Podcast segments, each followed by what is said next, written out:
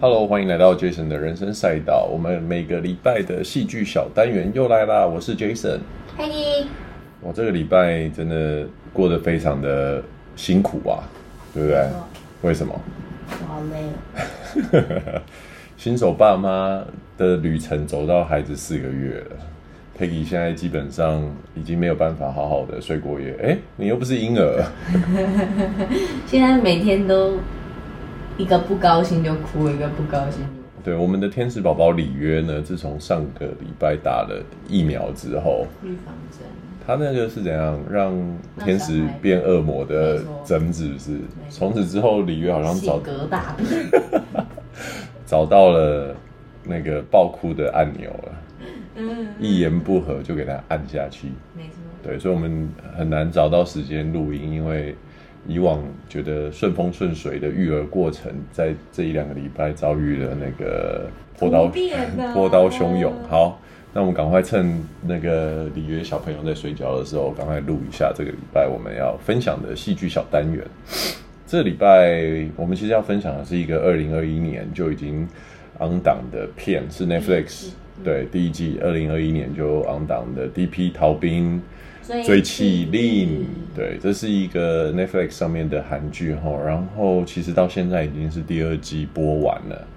对，没错。我们怎么会开始看？朋友推荐，哦，对，上上个礼拜有朋友来看小孩子的时候，突然聊到最近我们在看什么剧，结果他讲了一部我在 Netflix 上面呢，每一次都看到，每一次都略过的片，可能太不吸引美女人，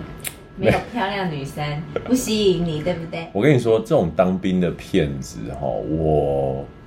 比较没有对诱因，因为我我本人因为那个身份的关系，我没有当过兵。然后这是第一点，第二点是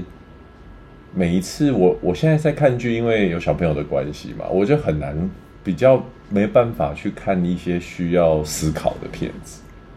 然后又比较沉重，然后有小朋友在旁边，所以我曾经有点进去看到第一季的第二集吧，看不下去，为什么？就太沉重啦。然后后来经过那一天，朋友就是强力推荐之后，就觉得啊，最近也剧荒，我进去看一下，没想到哇，一看一发不可收拾。没错，好看。但是我每次就很好奇这种这种当兵的系列的片啊，或战争的片啊，身为女生 Peggy 怎么看这件事情就是如果像那种新兵日记，我就看不下去。 ？OK，为什么但是？我记得我们有聊到，为什么你觉得《新兵日记》看不下去，可是《逃兵追麒麟》OK？因为新兵其实在都是就台湾的当兵的剧都很就从很久很久很久以前到现在都一成不变，对，都很像。对，就是一直在演说在军中什么把妹啊，然后什么的生活这就样。感觉只是一个在军营里面的生活综艺片而已，就是一些比较肤浅的，然后那些梗啊，然后那个对白就是很浅啊，对啊，就是很朴实无华。对，比较适合吃饭的时候看，然后你随时哪一集看进去都没关系的那种感觉。对对对，我觉得那种就是呃合家欢乐嗯欢乐的那种片这样。那 D P 逃兵追缉令呢，其实我觉得看下去之后呢，它真的是一个蛮不错的作品。我觉得他就是一样啊，就是那个韩国他们剧最厉害的地方，就是把所有社会议题都表演出来，然后也是我觉得他们的填调做的很好。填调做的很好哇，佩奇已经开始讲一些关于影评的专业术语了。没错，跟你学 习。 好，这部片我们大概来讲一下它的，来佩奇介绍一下。 不要，好，D.P. 逃兵追妻令，我觉得这个名字取得很有趣，因为他把 D.P. 放在前面， 没然错。后在剧里面他也不告诉你什么是 D.P. 他最，而且他前面开头还会说 DP 是什么？对，D.P. 是什么？他因为呃，逃兵追妻令在讲的其实就是韩国军方呢有一个单位叫 D.P. 哦，这个单位它其实就是阿兵哥们去负责把服兵役的这些呃士兵呢。如果他们从军营中逃离的话，把他们抓回来的这个气补组，对气不足的这个单位。那可想而知呢，当兵一定是会有人受不了嘛，会离开嘛。所以说，这样子的一个单位存在就很必要。我是不知道台湾有没有所谓的这个弃捕组，还是都是交给警方来，还是军方不晓得。可是，在韩国就是有这样的一个单位。那大家应该都有一些概念，就是在韩国军中，就是第一当兵的时间比较久，然后哦他们超久的，他们超久的。然后第二是他们当兵的这个，先撇开当兵哈，我觉得韩国的阶级文化本来就比较重一点嘛。对啊我们从平像倒酒了呀，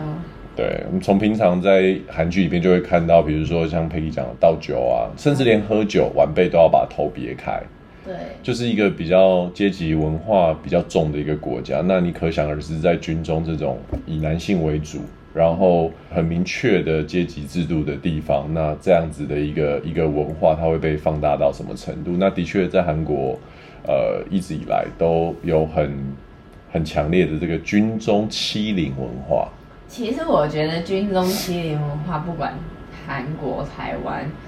所有国家的军中的霸凌事件都很多。这个我觉得无法避免呢、哦跟军人无有高关。有下，不是，我觉得跟军人无关，这就是单纯你把年轻气盛的男男生放在一起的时候会出现的。你无论是什么地方，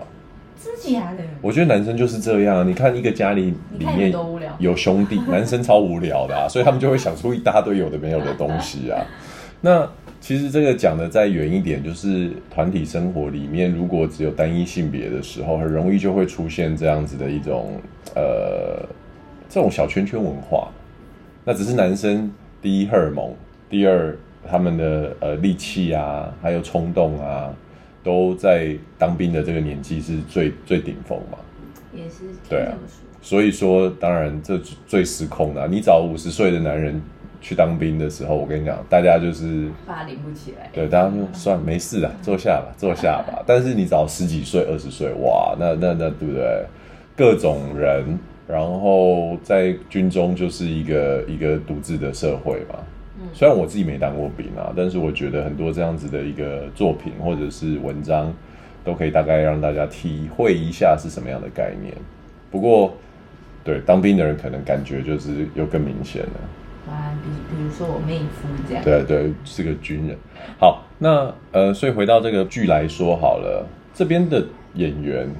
你有没有什么特别想讲的？因为其实男主角我完全不认识，男主角不认识，但是第二男那算男主角吗？第二男主角你说是那个聚教呃聚焦焕哦、嗯 o k 所以你你连你也不晓得谁是那个丁海寅，丁彦颖，对。我没有看过他、欸 OK，好，这部片其实就是呃有蛮多，我觉得有蛮多厉害的演员在里面。有啊，就像那个、啊、他的那个金城君，就是演那个事务官的，对，他就是那个二中呃不是二中者，讲错， 那个 Moving 里面的那个巨无霸爸爸，巨无霸。就是那个力气很大的那个爸爸。好，这部片里面的演员呢，有丁海寅、具交焕、金城允、孙喜九嗯，这些大咖哈。然后其实，呃，你会发现说，呃，这部片其实有蛮多中生代的那种实力坚强的演员，对啊，在在这部片里面做演出。可是意外的是，呃，男男主角丁海寅反而是一个比较比较不为我们所知的，可能他在其他地方很红吧。他好像在韩国蛮红，他有那个国民初恋男的封号，真的哦对，哎、其实因为我他跟孙艺珍演了很多，演了一部韩剧。可是他这个演员哦，因为我对他其他我完全没看过他其他的戏，嗯所以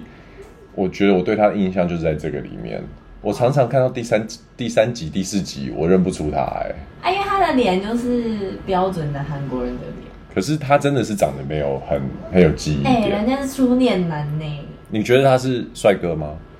算帅，很干净的。我觉得他是干净的，然后在团体里面应该就是你会觉得说，好像他可以信任，但是他不是最突出的那一个的那一种外形。所以我觉得丁海寅的演技就是，我觉得他太年轻了啊。那我这不是说他很生嫩，而是如果他的外形再更多一点，呃，怎么讲岁月的痕迹的话，比如说我像梁朝伟这样子，我觉得他应该是蛮蛮有戏的一个演员。但是他就是出了名的，就是国民年下男啊。那是什么意思你知？道国民年下男是什么意思吗？不知道国民年下男就是通通常他出演的都是男女主角比较比他年纪大啊，，因为他就娃娃脸啊，你知道他现在几岁吗？三十四，是不是？三十四，对啊，他三十四岁，他不是三十四岁他三十四岁哦，哦，他现在三十五了啦，哦，三十五。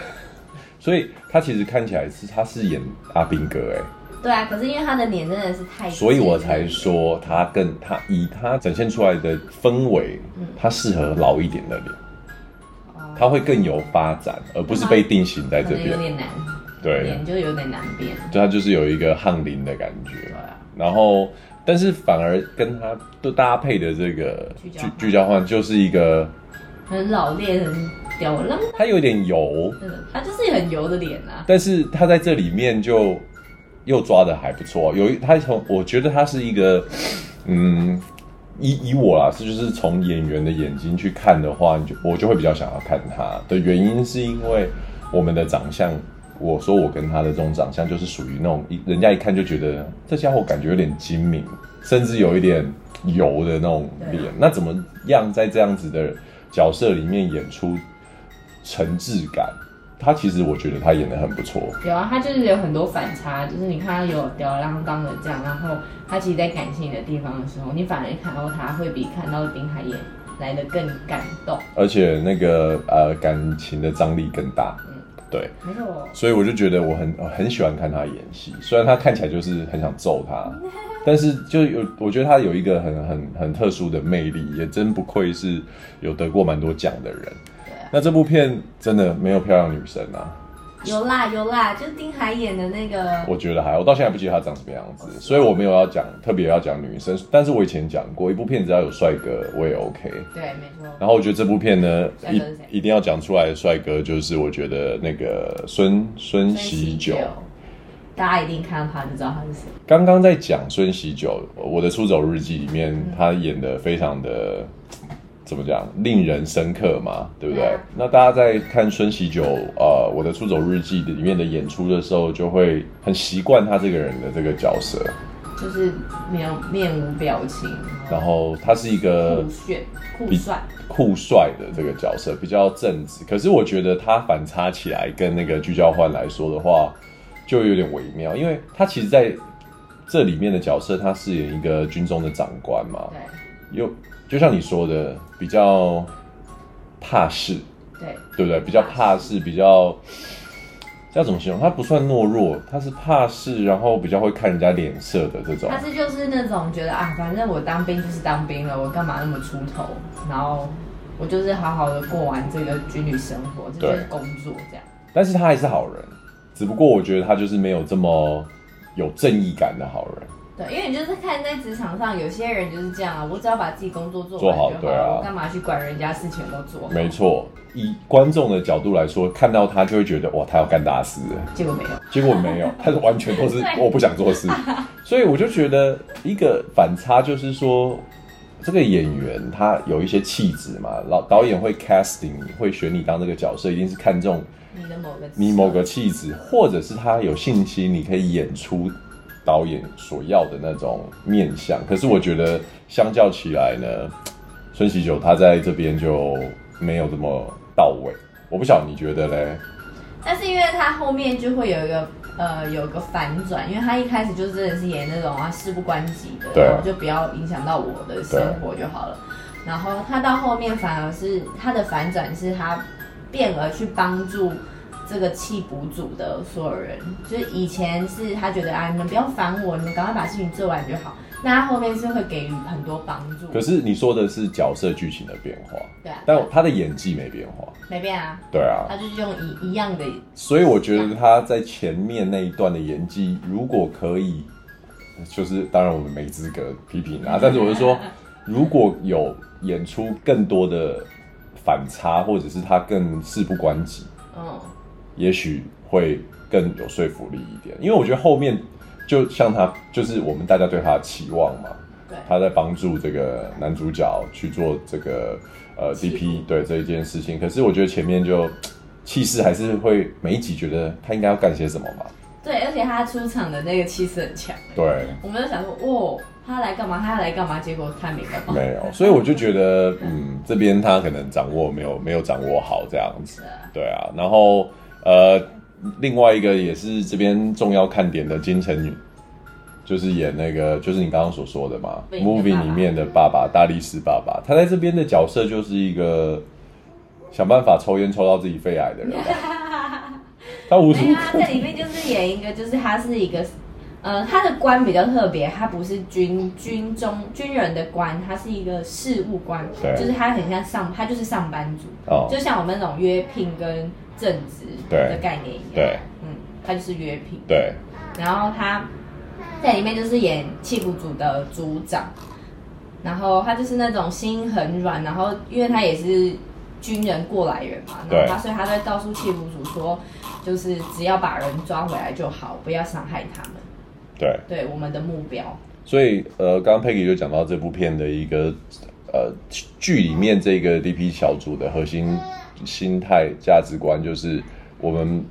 不是只是抓人回来，我们是要他们平安的，对，回来平安的回来，然后最好是顺顺利利的把当兵这件事情做完，也不是为了要处罚他们，或者是要对他们做什么制裁这样子，对啊。因为他也了解就是军中生活有多么难过。好，那讲了这么久，DP DP，你有看到 DP 什么意思吗？ 我不知道军规能吗？ Dream Planner，DP 是 Deserted Pursue 的意思，Deserted 就是逃逃走的人，逃兵，然后 Pursue 就追捕嘛，所以 DP 就是这个意思。那呃，这个角色在军中就是很特别，刚刚提到他其实不是一个真的很正式的单位，但是他就是让阿兵哥，也就是服兵役的人对去做这个角色，然后在这里面是两个人一组，对，呃两两两一组的一个搭配。然后因为你是要到民间里面去把这些人找回来，所以你可以留头发、啊、用手机啊，然后离开军营啊，所以其实某种程度上是一个良缺啦。对啊，所以还有那个有有有几幕是就是有一个军人，因为那个巨教换他在里面就是经过了一一些事情之后，然后他就生病，然后就在那个医院中的医院里面就是疗养这样，所以那时候丁海燕就没有搭档嘛，然后就有一个军人他就自请说要当他的搭档，就原来是他爸爸是有靠山的，然后那不是他自请，他是他自己不是不是不是不是，剧情是巨教换原本的搭档是这个叫高耕云的军人。对。然后他之所以会到 DP 这个组别的原因，是因为他爸爸是里面的高管，哦，对对对对，然后，所以等于是聚教换是有点像是小队长，然后另外就是刚刚谈讲到这个姓高的，他就是反正跟着出去嘛，对，那很爽。就去爽嘛。可是因为聚教换这个队长他去医院了啊，所以变成是那个姓高的这个士兵变成了有点像小队长的概念，带着丁海颖去出任务，不是自请。没有，后面有一个自请的，后面有一个自请的是另外一个啦，那也是高官我，知道对对。所以通常 DP 的这个角色，他就是一个他就两腿嘛，对啊就是我们爽缺军中说的两腿啊。我们，你当过兵哦、我是说大家在嘴巴说的两，好，然后 DP 呢，他这部这一个这个剧，它原本是一个漫画改编的，你知道吗？我知道啊。而且你知道金之狗还是什么狗之日啊哦 狗之日，哇，这这一个漫画其实在韩国虽然是非常有名的漫画，那当时他把它改成那个 呃《逃兵追缉令》的时候，其实你从原著狗之日就晓得说，他大他大概讲的是军中的一个怎么样的状像况。狗的生活，就像。狗一样的的状况。那我这边来分享一下，就是说，其实当时因为这这部个这个片已经一阵子了嘛，二零二一年二的零，二一对，所以到这到现在这两三年，其实也出现了蛮多的，呃比如说这部关于这部片的一些心得啊，还有一些资讯的分享啊，然后呃，其实韩国的军中的这个文化，我们可以想象它非常的高压，非常的不公平。可是到底有多高压呢？我永远记得最有一幕就是有一个军人，然后他就是里面最大家一定会印象深刻的曹石峰，嗯，然后他有一幕就是他的长呃学长们，就是拿着他的那个打火机在对，烧他的阴毛、欸，在烧他的阴毛。然后他就是还要忍耐，不可以吭声。然后最后他就我看那一幕的时候，我都很痛我哦。没我不当然不会痛啊，我是缩了一下。然后他后面去报仇的时候，就真的是拿那个打火机要烤他，烤用火烧他，跟他说很痛吧？你知道当初我有多痛？对，而且因为他们当兵的时间又非常的长，对两年、三年，所以其实那个每天每天这样子的压力，又没得睡，然后起床又要被欺负，而且被欺负的时候你要说谢谢跟中正，对，还有就是倒在地上还要赶快站起来，然后说饿的命，呃，句后。 然后你笑这么开心，你有没有同情 心不啊？是，就是你会觉得哇很靠，荒谬。这很荒谬。对，可是这就是军中真实的生活。那我跟大家分享一下，就是当时韩国最被提起的新闻，就是韩国的军队跟民间有一句话，就是忍得过就是以一兵，忍不过就是临兵长。一兵讲的是军阶啊，兵长也是军阶，嗯就是有一个姓乙的一兵，就最低阶的这样子。然后跟忍不过的话，你就是领兵长。啊为什么会有这句话呢？其实二零一四年的时候，就出现了一个很重要的这种就是军中的弊案，就是基本上呢，老兵就会集体去虐待新兵，然后到了致死的这样子的一个新闻。有到哦致死了，有，然后就发生就韩国举世哗然嘛。但是我觉得每次人家讲哗然，我都会觉得其实哗然只是新闻的语调。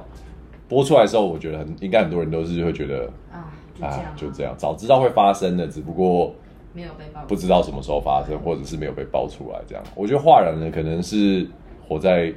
泡泡里面的人吧，或者是完全身边没有当兵的人。 OK，然后他就是有一个二十岁的新兵，哦，尹胜柱，他就是被四个老兵打头、胸部，然后用球棒打到晕倒之后，再继续拳打脚踢，就脑死。我二觉十得这岁，个如果以我们这一部韩剧来讲的话，应该是在里面有做反抗，所以才会被用就是重击这样。我觉得你这样讲有点危险。什么叫反抗？什么叫反抗？嗯如果对，就是我讲的，反抗每个人的定义不一样，到底是他有起身，比如说自卫、回手，嗯无论是你所谓的反抗是到底他有为了，比如说哦动手哦打了学长，还是你说不要再打了，这这这都可以是反抗。可是你觉得这程度一样吗？不一样啊，对啊。所以我说这种假设其实是我觉得啦，呃，比较比较没有必要的假设。重点是发生的事实是他因为过度的暴力攻击死亡了嘛？对，二十岁的一个一个年轻士兵，然后。经过调查之后才发现，其实，在军中就有很多我我看文字我都觉得蛮可怕的东西。戏里面有拍出来，就是老兵会让年轻的兵就问他们你要不要喝，你要不要吃软糖啊，然后就给他浓痰，叫他吞下去。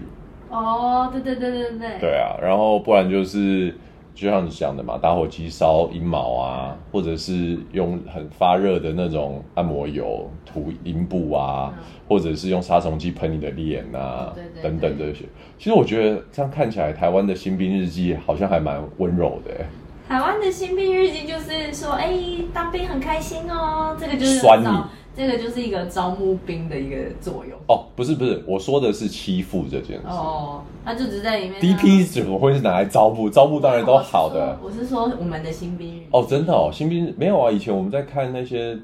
报告班长的时候，也是有很多很苦的东西。可是就是最后都会演说哦，你很厉害，就是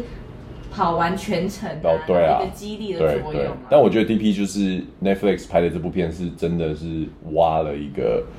把那个那层沙掀起来，对那个伤疤把啊它挖出来这样子。然后所以说刚刚提到这些，比如说喂他吃痰啊、牙膏啊、灌水啊，不让他睡觉啊、体罚、啊，我觉得那超坏的，叫他戴那个防毒面具，因为他会打呼，对。然后叫他戴防毒面具，然后又灌水进去，对这整个就是要人家死了。其实，当然，当时这个韩国针对这件事情有很、很、很长一段时间的讨论哈。我我相信这样子的东西其实呃屡见不鲜啊。只不过，每当看到这种把人的智力退化成原始人的情况的时候，我都会联想到，比如说希特勒。他在对犹太人做的事情，比如说现在正在发生的这些战争，也就是说，如果你把每个人都分开来问，说你要不要打仗，你要不要打仗，你要不要破坏犹太人，你要不要欺负他，大家一定会说不要不要好了。可是为什么群体就会变成这样？军队就是这样，然后战争也是这样，然后破坏也是这样。我都每次在这件事情上面都会让我有这方面的审视。好，那所以刚刚提到嘛，这就是刚刚我们讲的一役兵，好一他军阶是一兵，他的当日死亡事件。然后呢，另外一个我觉得会，如果是我听到会更震惊的，就是所谓的林兵长哦，这个林姓士兵呢，他就直接拿了那个冲锋枪跟手榴弹，就在军营里面扫射，然后就导致五个人死亡，七个人重伤的一个一个这个在剧里面也有也有演，也有演，对，就是不堪暴力对待之后对，做出的这个反抗这样子，因为他就是他在里面，其实他有讲，就那个演员他在里面就讲说，为什么大家都不做点什么，大家都在旁边观看，对所以他就觉得不行，我一定要做一些什么，所以他就拿着枪扫射欺负他的那些所有的同仁们。对，所以忍得了就是一兵嘛，以一兵忍不了就是林兵长。那当时这个林兵长呢，其实到最后做了什么事情，就是跟剧里面的一样，他对着自己开枪，哦，真的、哦，对，然后也救，但是他后来也有救回来这样子，对，而且他其实只剩三个月就退伍了、哦，我跟你讲，那三个月你根本觉得像三年一样，三十年吧，对啊，你根本一天你都不想忍，很很可怕，我觉得，而且感觉起来就是，如果你去网上呈报这样的事也情会的时被候压，下，也会被更惨。对，因为在我觉得很多这种军队的事情，军方的思维比较会是，这就是我们自家的事情，我们自己关想办法。起门来，不要让人家知道。而且感觉军方跟警方有有某种虽然是合作，可是又有一种对立。因为军跟警本来就是一个个别的单位啊，对不像是军跟民或者是警跟民，就是有个反差。可是他们两个就是一个很，他们因为警有警法，军有军法，所以他们其实如果掺和在一起，就是哎、你到底是要用军人的军法，还是要用警警警察的警法？对，对啊，就不太一样。好，那所以刚刚讲的这个事件呢，你猜后来的结果怎么样？先问你，你觉得刚刚我们提到真实事件中，这个林兵长他带枪，然后杀死同袍，然后逃出军营，嗯后来他尝试自杀，你猜他后来的结局是什么？你是说这个人的这个嗯人真实世界中，继续服完兵役吧啊，你有没有被判刑？有吧？判怎么样？可能很严重的无期徒刑。他就是被判死刑了。我、真的、哦？对，啊，但其实我觉得他毕竟杀人啊，我觉得这对件事啊、你情、要报仇用个错误的方式。对，这这是绝对绝对不能被允许，对啊，所以说呃，我觉得这个是一个最不能做的事情，就是伤害别人嘛。无论别人对你做的事情是什么，你不能用一个更高强度的方式去做这个，虽然很难啊，我知道这我们在讲的都你是可，能可以过去打他两拳， 但你不可以。但你可能会被打得更惨，对，但你不不能能惨。他后来被判判死刑，嗯好，但是那接下来我下一个问题是，那其他的欺负他的人呢？他们都死掉了。没有啊，还有一些真实世界中不是全部都死了啦。哦，可能关禁闭吧。真实世界中欺欺负他的人有被判二十到三十五年的无期呃有期徒刑呢、哦真的哦，也是一个蛮我觉得这应该是舆论压力之下。某种杀鸡儆猴的感觉。对，所以说呃，我觉得有这样的一句话在韩国的军方跟民间这样流传，老实说也是一种警惕啦。就是哎、不要太过分。对，我觉得这比较像是长辈跟军阶高的人跟军阶高的人彼此讲的话，就是说，哎、注意哦，不对要啊，过分哦。对啊不要过分可以有霸凌，但没有过分。对，但是其实我觉得很不容易啦，因为霸凌这件事情，它有点像是一个斜坡理论嘛。你懂什么是斜坡理嗯论吗？斜坡理论，你想象就是一个斜坡啊。其实一开始的时候，你不晓你不晓得斜坡有多长啊，对啊你觉得只是哦，我只是推一点点而已。可是你没想到，它其实可以一直无限的往下延伸。嗯对啊，今天我是语言霸凌，明天我可能是呃肢体霸凌，或者是哎、哦，你觉得我霸凌你，我不跟你讲话精，神啊霸凌孤立你霸，然后等等这一些。对，我觉得这个意识要很强，然后大家都要有这样子的一个观念，才有办法真的停止这件事。好，我们回到那个《DB 逃避追妻令》的剧情啊，我觉得这个片第一季它只有六集，其实我觉得超快的欸，感觉起来我好像才看了两三集的感受。因为它就是一个故事一个故事段落啊，所以你会觉得好像哎，一个故事没了又接另外一个故事。而且他其实拍的还蛮紧凑跟精彩的，它其实就是把重点讲出来。嗯，但是他没有行流于形式，也就是说，如果你是一个喜欢看，他有蛮多我觉得很不错的元素，比如说侦查是一种嘛，它有一点点悬疑，